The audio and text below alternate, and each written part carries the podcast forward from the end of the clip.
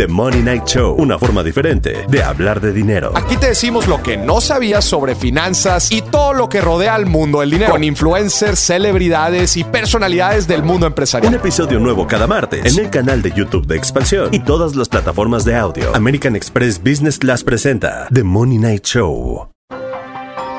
Grupo Expansión. Esta semana en Geek Hunters. La maternidad y la tecnología han conseguido acompañarse en los últimos años, porque la segunda brinda apoyos a las mamás primerizas y a las mamás que a diario se trasladan a sus trabajos. Aunque no hay una cifra exacta del valor de mercado, podemos ver la presencia de este segmento en ferias tan relevantes como el CES, donde en 2022 se incluyeron a 135 empresas más en la categoría de salud y bienestar, un aumento del 25% en presencia, lo que incluyó a empresas de tecnología enfocadas en bebés. Por ello es que en este episodio hablaremos de gadgets y aplicaciones para mamás. Esta información vale millones. Geek Hunters. En Geek Hunters platicamos de tecnología y tendencias del mundo geek. Los negocios detrás de tus gadgets. Con Erendira Reyes y Fernando Guarneros. Geek Hunters. Hola Geek Hunters, espero que estén muy atentos a este podcast, en especial todos aquellos que no han comprado regalos para su mamá y que este es un gran recordatorio para decirles, no sean gachos, compren el regalito. A los que van a ser papás, también es un podcast muy útil para ustedes porque nos vamos a adentrar al mundo de los gadgets, de las aplicaciones y de los consejos de la mano de una expertaza en el tema que no solamente es experta en el tema ser mamá, sino que es así role model. Yo la admiro muchísimo, la quiero muchísimo y además es una super líder en innovación. Pero voy a primero presentar a mis co-hosts favoritos, Fer Guarneros y Ginger Yabur. ¿Cómo estás, Fer? ¿Cómo estás, Jin? Hola, Ere. Hola, Jean. Y a todos los Geek Hunters. Es un episodio muy especial. Creo que hablar siempre en 10 de mayo acerca de las propuestas tecnológicas que hay también para las mamás es un tema muy muy bonito y en el que creo que debemos diversificar la conversación porque muchas veces se va hacia cómprale el teléfono a tu mamá o un reloj que puede ser también inteligente y, cosas así, pero creo que el mercado de las mamás es muy interesante, de la maternidad como este periodo también de relación con los bebés, entonces creo que la tecnología puede aportar muchísimo en ese lado y hemos visto que cada vez más empresas se están interesando por esa apuesta, entonces para presentar a la invitada que tenemos hoy, les he dado la palabra a Jean. Me encanta que toquemos este tema. La verdad es que ser mamá es bien complicado y yo creo que lo más duro es que no hay un manual sobre cómo hacerlo. O sea, nadie te dice cómo ser mamá, nadie te dice qué es lo que tienes que hacer, qué es lo que no tienes que hacer, porque cada quien tiene una manera distinta para educar a sus hijos, una manera distinta para pasar por esta etapa de su vida. Habrá personas que tal vez tengan la fortuna de tener algún pariente, familiar, amigo que les pueda ayudar en el proceso, pero tal vez habrá otras personas que no y por eso es muy padre que podamos tener este tipo de aplicaciones, gadgets y herramientas tecnológicas que nos puedan ayudar para poder llevar esta etapa tan bonita pero tan complicada al mismo tiempo de la mejor manera. Y como ya llevamos varios minutos introduciendo, vamos a presentar a la líder de innovación en expansión, que además tiene hasta nombre de artista. Tenemos aquí a Isabel Ferguson. Isabel, ¿cómo estás? Hola, oigan, muchísimas gracias por invitarme. Tantos años escuchando y produciendo e involucrándome en Geek Hunters y esta es la primera vez en la que estoy aquí. Ojalá también pudiera ser líder de innovación en mi casa y controlando a mis criaturas con estos gadgets. Muchas gracias por la invitación. No, que va, Isa. La verdad es que es un placer tenerte por acá. Yo sé que tú tienes conocimiento de esta parte de aplicaciones un poco porque Isa tiene este corazón tequi y yo de hecho la conozco porque antes era la coordinadora de tecnología en expansión y pues usas la tecnología incluso antes del embarazo, que eso me pareció algo relevante que traer a la mesa porque también está padre saber pues antes de la concepción qué sucede. Cuéntanos aplicaciones o qué usaste o conoces que puedes usarlas, que quieren ser mamás y que todavía pueden tener como opciones. Fíjate que es muy común entre las mujeres que se quieren embarazar empezar a utilizar algunas aplicaciones, sobre todo como para medir los ciclos. Y porque las que queremos ser mamás queremos saber cuándo estamos ovulando. Entonces hay varias aplicaciones sobre eso. Hay una que se llama Flow, que es muy conocida y creo que es de las que más se usan. Yo particularmente no usé esa, usé otra que se llama Clue y también me basé mucho en el tracking de ovulación de la aplicación de Health de salud de Apple. Entonces eso estuvo bueno porque la verdad en mi caso sí me ayudó a tener como bien claros como estos momentos en donde teníamos que pues hacer ciertas actividades, ¿no? Para lograr la concepción. En mi caso sin traumarme mucho, ¿no? Porque luego también como que todas estas aplicaciones te dicen, hoy es el día de, y entonces muchas mujeres como que corren, ¿no? Así de, tiene que suceder en los próximos 15 minutos. Yo más bien como que lo tenía ahí como un parámetro, ¿no? De en estos días tenemos que intentar ciertas cosas para lograr tener un bebé.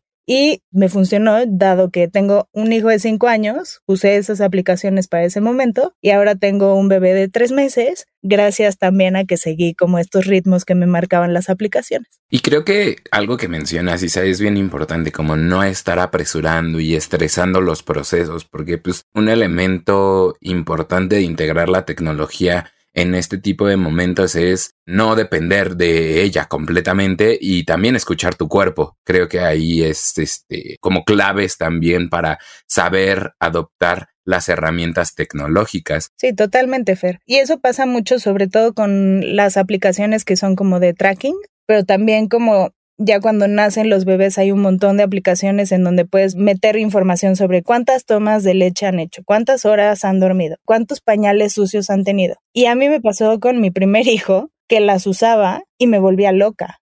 O sea, porque era demasiado seguimiento a lo que estaba ocurriendo.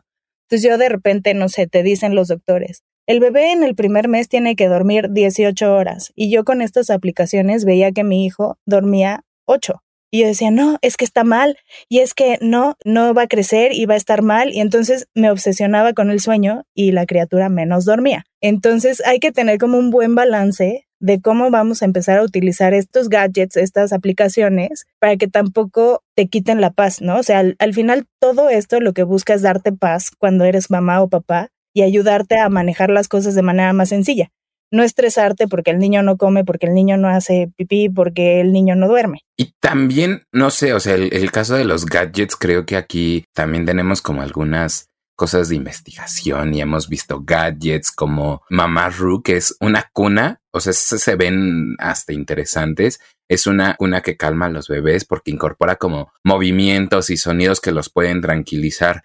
Incluso ayuda a la tranquilidad de los papás porque monitorean cómo están durmiendo los bebés, las criaturas. Pero en ese punto también a mí me gustaría preguntarte acerca de tu labor como mamá y todo el esfuerzo que implica eso. O sea, estás usando estas aplicaciones para medir la calidad de tu sueño, por ejemplo. Las empecé a utilizar, no te voy a mentir, pero otra vez con mesura, porque lo que vas a ver es que en realidad duermes muy poquito los primeros meses, ¿no? Entonces tampoco es como usarlas para luego traumarte porque no estás durmiendo, sino más bien buscar maneras de mejorar la calidad de sueño. O sea, más que las aplicaciones para hacer tracking, creo que unas que funcionan bastante bien para las mamás, incluso para los papás, porque ya cada vez más hacemos como este juego de uno cuida al bebé un momento y el otro lo cuida en otro momento, incluso en las noches. Son estas aplicaciones más como de meditación, como de respiraciones, como de relajación, como Calm, como Headspace, incluso algunas meditaciones que vienen, por ejemplo, dentro del app de Apple Fitness Plus. Como que lo que buscan estas es centrarte de nuevo, porque al final no vas a poder dormir lo que tú quisieras. Entonces, más bien necesitas otras herramientas para estar en paz con ello y también para empezar a tener como paciencia, poder estar más tranquilos, que eso es lo que más afecta, yo creo. Como que es demasiada información, es demasiada responsabilidad Además no estás durmiendo. Como mamá además hay todo un tema hormonal. Entonces lo que necesitas es más bien como relajarte y estar en paz y saber que esto es un proceso que finalmente en algún momento va a cambiar, ¿no? Y algún día vas a volver a dormir y todo. Yo tengo una duda. ¿Qué tanto cambiaron, o sea, como has visto, la parte de nuevos gadgets y también nuevas aplicaciones? O sea, ¿viste algún boom? ¿Viste mayor atención? O sea, porque ubico que antes Apple no tenía, por ejemplo, estos servicios que ahora ya tienen como más monitoreado, más incluso la parte, en el caso de ejercicios, y ya estás embarazada, tienen como un programa especial, tienen como otro interés. ¿Qué tanto crecieron y también qué tanto en tu caso personal los empezaste a integrar? O sea, antes los integrabas mucho, los integrabas poquito, ahorita como que ya tuviste la experiencia y dijiste, no voy a meterme tanto en la data, o sea, un poco la experiencia con respecto a los, a los dos. Por ejemplo, con el primero lo que más usaba era como estos trackers. ¿no? Los que les contaba de cuántos pañales y cuántas horas y cuántas tomas. Y en ese momento yo usaba un Fitbit. ¿No? Y ese me medía el sueño. Y también utilizaba otras aplicaciones que utilizan todas las mamás para ver desde el embarazo cómo está creciendo el niño en el vientre, pero también luego cómo es cada semana, ¿no? Entonces te va diciendo, esta semana puedes esperar que el niño sonría y esta semana puedes esperar que se siente. Eso como que lo usaba en ese momento. Toda la parte de tracking me volvió loca en ese momento porque yo no sabía cómo integrarla de manera pacífica. Entonces, cuando mi Fitbit me marcaba que solo había dormido una hora y media en toda la noche, me quería morir. En ese momento apagué aplicaciones, me quité el Fitbit y dije, voy a vivir como si esto fuera un lugar sin tecnología. Pero sí seguía viendo como estas otras aplicaciones que, no sé, por ejemplo, una es Baby Center, ¿no? En donde te van diciendo cómo se va desarrollando. Hoy, la verdad es que estoy integrando otra vez la tecnología y mucho más. También porque hay más servicios, o sea, como bien dijiste al inicio en la presentación, hay cada vez más empresas que están dando servicios a este segmento. Entonces, por ejemplo, en mi rutina diaria. En Apple Fitness Plus ya integraron ejercicios para cuando estaba embarazada, entonces los logré hacer durante un tiempo, pero hoy ya tienen ejercicios y meditaciones para el posparto y para recuperar algunas funciones, ¿no? Que obviamente se debilita el cuerpo con el embarazo. Entonces ya estoy haciendo esa parte toda la parte de traqueo de salud, igual, ¿no? O sea, esa sí la sigo teniendo. Sí peso, sí sueño y sí esas cosas, pero sin traumarme tanto. Pero hoy, por ejemplo, yo sí tengo un mamarú que me prestaron por ahí, entonces de vez en cuando ahí depositamos a la criatura y la dejamos que ese columpio cama la tranquilice un ratito, sobre todo cuando tú ya tienes que hacer cosas y estás saturada. Y sobre todo me plantea ahorita que regrese a trabajar, pues qué herramientas voy a usar para que me ayude también. Antes, por ejemplo, si todo el mundo te recomienda que le pongas ruido blanco a los niños para que puedan dormir y no los despierten los ruidos externos. Antes ese ruido blanco pues lo usabas o en tu teléfono o en una tableta y se lo ponías ahí al lado y entonces no podías usar ni tu teléfono ni tu tableta porque estaba ahí mientras el niño dormía. Hoy ya hay un montón de dispositivos dedicados solo a eso. O sea, por ejemplo, hay uno que se llama Hatch Baby que tiene luz y tiene una app, entonces tú lo controlas desde donde quieras o hay uno que es mucho más móvil que se llama Marpack. Entonces se lo pones, se duerme, se lo pones ahí y ya, listo. Entonces esa es otra cosa de las que utilizo. O sea, como que sí han habido varias cosas que no existían, que ahora sí existen, que las estoy integrando y que me están dando paz más que preocupación. Entonces eso es lo que he visto como en este andar, ¿no? Y además con este tiempo de diferencia, que creo que cinco años en tecnología, pues sí hay saltos bastante grandes, ¿no? Algo que me gusta mucho de lo que mencionas, Isa, es esta parte de no ser una mamá perfecta, sino una mamá pues real que utiliza herramientas tecnológicas para ayudarse de alguna forma, pero que tampoco se obsesiona con ellas. Y ahorita pues nos has comentado algunas aplicaciones, algunos gadgets, pero también yo he visto que últimamente han empezado a surgir en redes sociales, por ejemplo, algunos foros para mamás o algunas páginas de Instagram que te ayudan con consejos o simplemente espacios para que otras mamás también puedan compartir sus experiencias y sus miedos. ¿Tú las utilizas? O sea, yo creo que toda la información que hay allá afuera hay que tomarla como con un poco de pues, mesura, ¿no? O sea, siempre estar como comparándola con tu día a día una obsesión que tenemos todas las mamás de bebés chiquititos es el sueño, ¿no? Y cómo lograr que duerman, porque no es posible que algo que es tan fácil como cerrar los ojos y dormirte sea tan difícil para un bebé. O sea, de verdad, me gustaría ponerle como algo en los ojos para que se duerma y no es posible. Entonces hay que arrullarlo y hay que hacer no sé qué y hay que hacer no sé cuánto.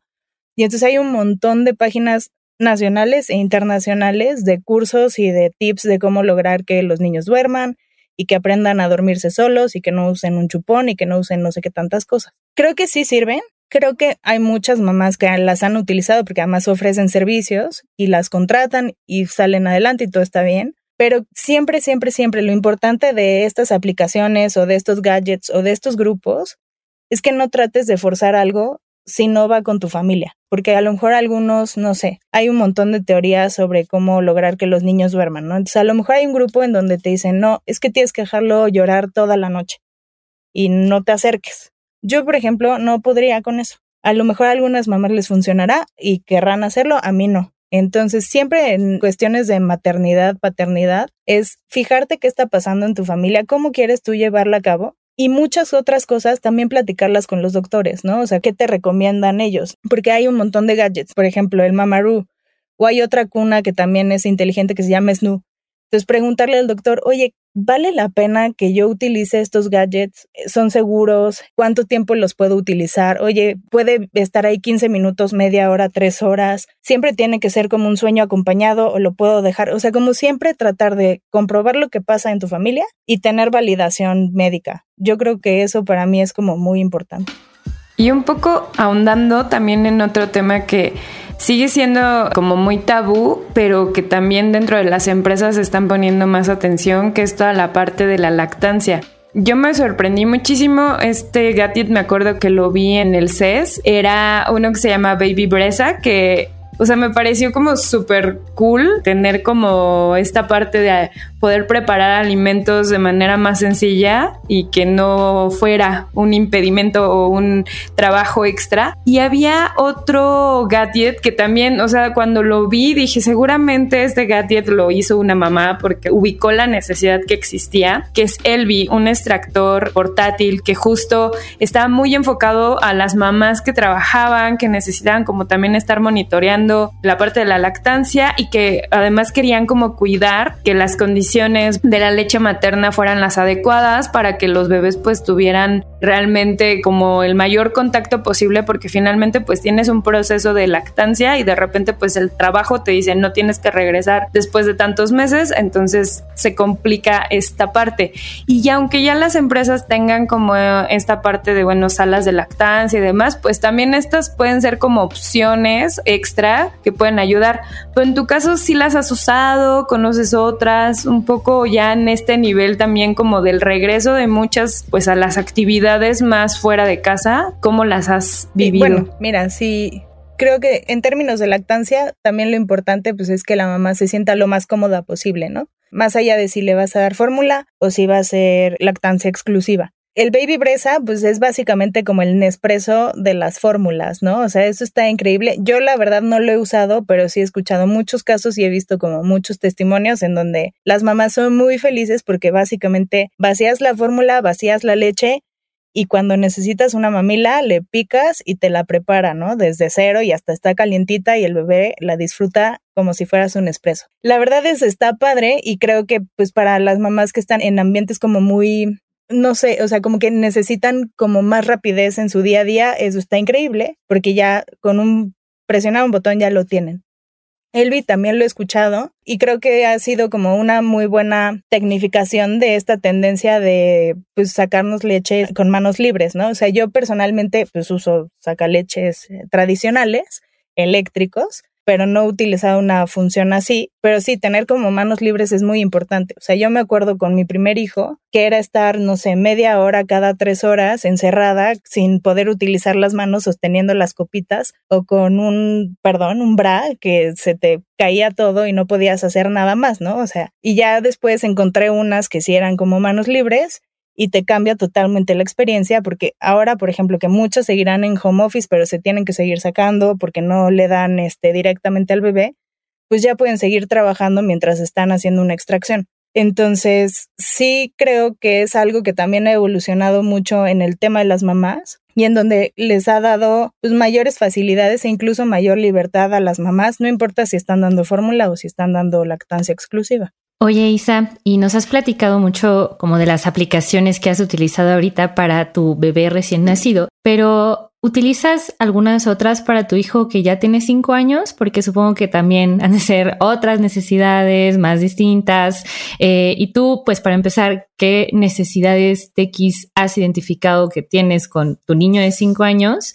Y pues qué aplicaciones usas y cuáles te han funcionado. Sí, bueno, con el de cinco años hay muchas cosas de entretenimiento, ¿no? Básicas que todos utilizamos, como plataformas de streaming y así. Hay muchas cosas de organización que a lo mejor él no las está utilizando per se, ¿no? O sea, él no las tiene descargadas en un iPad, pero yo sí. O sea, por ejemplo, hay un par de aplicaciones de organización. O sea, una es muy sencilla, que es Tasks de Google, en donde yo voy como apuntando las cosas que tenemos que hacer y entonces eso me sirve para recordar que le tengo que decir a mi hijo de cinco años que no sé, mañana tiene tal cosa o que tiene que ayudarme a ordenar tal parte de su cuarto. Hay otra que también sirve muy parecida, pero es un poquito más elaborada, que se llama COSI, C-O-Z-I, también como de organización y entonces ahí tienes como todo un tema de planificación que puedes compartir con toda la familia y hay como tasks muy claros de qué hacer cada día y así y recordatorios y demás. O sea, creo que la parte de organización también es muy importante cuando eres mamá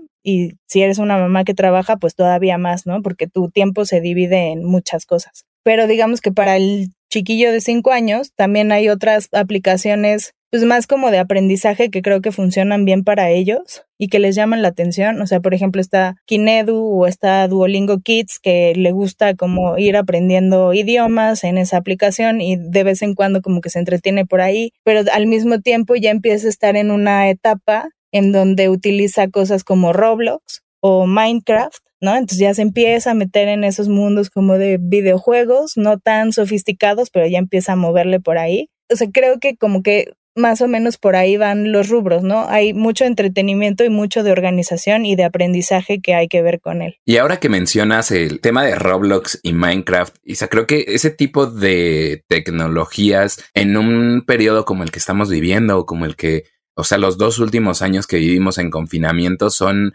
muy importantes porque son como juegos que permiten alentar la comunidad y la socialización de una manera bien distinta. Los niños no pudieron salir durante muchísimo tiempo y a pesar de ello, a través de ese tipo de tecnologías, pues también están socializando. Acá me interesaría también preguntarte y preguntarle a los Geek Hunters, o sea, que nos platiquen sus experiencias, si hay mamás Geek Hunters también escuchándonos, cuál es la perspectiva que tienen sobre el uso de la tecnología que hacen sus hijos. Por ejemplo, acá la cosa es que también la pandemia nos aceleró el uso de pantallas, ¿no? Y más el tiempo de uso de pantallas, porque a lo mejor si eras una mamá que no quería que utilizara iPad o alguna tableta o que estuviera tanto tiempo metido, pues la pandemia hizo que a partir de los dos años, por ejemplo, mi hijo empezó como a los dos años y medio, ¿no? A tener clases por Zoom, que digo, eran actividades sencillas, pero pues sí pasaban, no sé, unas tres horas de clases por Zoom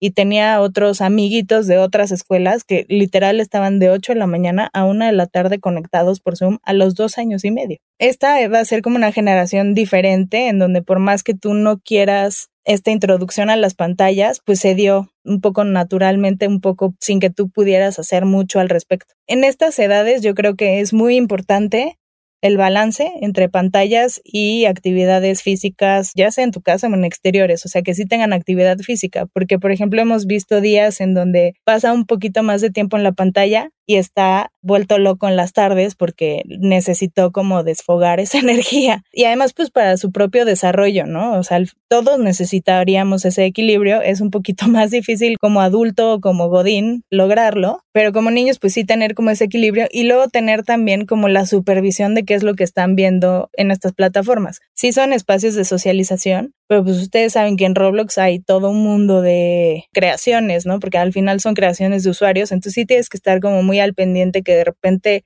no haya un dibujito que les llama la atención, que no sea un juego acorde a su edad. Creo que un poco mi mensaje así en general del uso de la tecnología como mamá es buscar el equilibrio, ¿no? Y buscar qué es lo que te puede ayudar sin obsesionarte tanto y más bien que te dé paz, ¿no? O sea, que te dé herramientas para seguir adelante. Y un poco así también es con los niños, ¿no? O sea, buscar algo que les ayude a seguir adelante, que les ayude a desarrollarse y que les dé equilibrio también en su vida. Pues me encantó todo lo que nos compartió Isa desde la parte de no te obsesiones con la tecnología, no te obsesiones con ser esta mamá perfecta, utiliza las herramientas que a ti te funcionen hasta esta última parte que mencionas de cómo adaptar tu casa para los bebés. Yo que no soy mamá y que casi no convivo con mamás, se me hicieron cosas bastante importantes y espero que a las mamás Geek Hunters, a los papás Geek Hunters y a todos nuestros queridos escuchas les vayan a servir. Isa, muchísimas gracias por compartirnos todo esto. No sé si Fer y Quieran compartir algo más. Sí, yo también estoy completamente de acuerdo en que todos estos procesos tienen que ser lo que más te acomode, lo, porque pues es para gozarlo, o sea, si decidiste ser mamá o papá, pues sí es para gozarlo completamente. Y si no tienen un bebé, creo que también puede aplicar para quienes tienen perrijos o gatijos. Yo agregaría solamente que, bueno, digo, finalmente este podcast está muy enfocado a tecnología y a negocios. Entonces, todos estos sectores que muchas veces son tabú, que muchas veces como, o sea, quienes innovan son los que tienen las necesidades, tal vez son mamás, tal vez son papás, pues igual, o sea, hay que ajustar a las realidades que puedan estar viviendo toda la diversidad que hay allá afuera y creo que es una oportunidad también de negocio. Así que desarrolladores pongan atención en lo que está faltando, pueden ser ayuda, no obsesionemos a las mamás tampoco ni a los papás, pero pueden ser un apoyo, así como nos apoyan en muchas otras cosas, el desarrollo de aplicaciones y de productos es un gran negocio, así que neta, pongan atención. Y bueno, Isa, muchas gracias por asistir a este podcast. Ojalá no sea la última vez. Y Geek Hunters, nos escuchamos la próxima semana y cualquier duda, comentario y demás a través del hashtag Geek Hunters, háganos llegar incluso también sus recomendaciones si ustedes son papás para saber un poquito más y abrir el diálogo de esta conversación. Que estén muy bien, chicos. Muchas gracias. Bye. Bye. Bye, Geek Hunters. Bye. Geek Después de meses en los que muchas industrias sufrieron la crisis financiera, las empresas de tecnología se mantenían como uno de los sectores más rentables, pues la digitalización y el entretenimiento online se volvieron los reyes del encierro. Sin embargo, la nueva normalidad, la inflación y la situación en Ucrania y Rusia han mermado las ganancias de estos gigantes. Los resultados del primer trimestre del año no fueron alentadores para varias de las tecnológicas. Incluso el SP 500 entró en territorio de corrección en la última semana de abril, por segunda vez en 2022, y cayó un 3.6% el último día de este mes, mientras que Amazon y Apple perdieron 14 y 3.7% de su valor respectivamente. Los especialistas indican que la escasez global de chips, una mayor regulación, la presión inflacionaria y el aumento de las tasas de interés han agriado las perspectivas para las grandes tecnológicas después de una década de crecimiento casi ininterrumpido. Gran parte de la ansiedad en Wall Street se centró además en la rapidez con que la Fed elevó su tasa de interés de referencia. Si se suman estos factores al aumento de la inflación que ha llevado a los bancos centrales a aumentar las tasas de interés para moderar el impacto en las empresas y los consumidores, se esperan otro par de trimestres complicados. Este fue el Geek of the Week de la semana. Mi nombre es Erendira Reyes. Les voy a recomendar que vayan a ver la nueva producción de expansión The Money Night Show, una forma diferente de hablar de dinero que además es conducido por Maurice Dieck, en donde se hablará de todo lo que no sabían sobre finanzas, nuevos modelos de negocio, e-commerce, inversiones y todo lo que rodea al mundo del dinero con influencers, celebrities y hombres y mujeres del mundo empresarial. Obvio, habrá un episodio e-commerce y temas de tecnología. Además, habrá un nuevo episodio cada martes en video en el canal de YouTube de Expansión con contenido exclusivo y las entrevistas sin censura en todas las plataformas de audio. Acuérdense, se llama The Money Night Show y es presentado por American Express Business Class. Geek. Toda la información de tecnología y negocios la encuentras en expansión.mx, diagonal tecnología. Geek Hunters es un podcast de Grupo Expansión.